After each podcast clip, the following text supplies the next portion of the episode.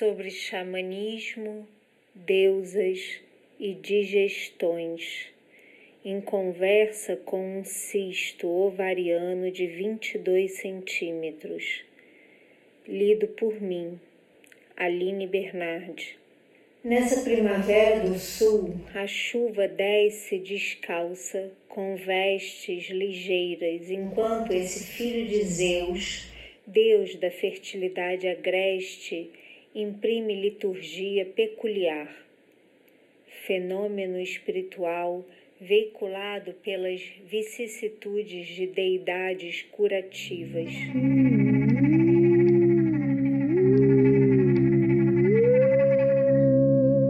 Escuto o eco oco do silêncio frio de gritos humanos. Hierofania aparição do sagrado nas eras e videiras. As serpentes enroladas nas varas de Asclépio constroem o DNA da medicina hipocrática. O trágico bebe da contradição inconciliável. Quando focamos na doença e não na saúde? Estações, influências atmosféricas, cores, sons, parte do corpo, estados emocionais e relações sociais. O órgão físico envolto por um sistema funcional. A sabedoria evoca a incubadora onírica. Os sonhos dos sacerdotes do templo na ilha de Cós. Eis a conduta de vida regida por passos próprios é o flagrante dentro do grande ciclo.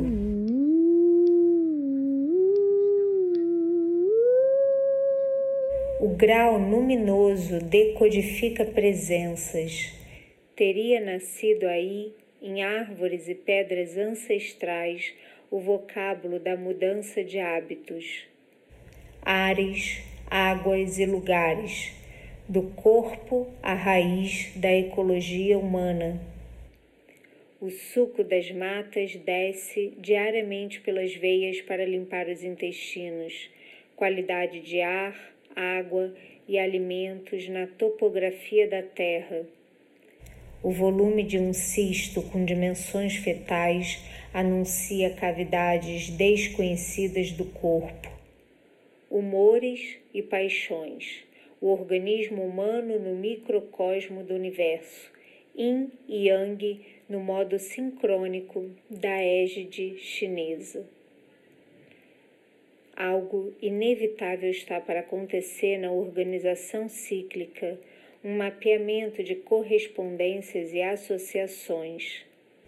Madeira, fogo, terra, metal e água.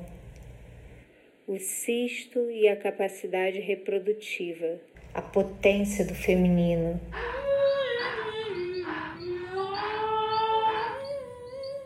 Útero da criação, sopro vital que percorre toda a coluna.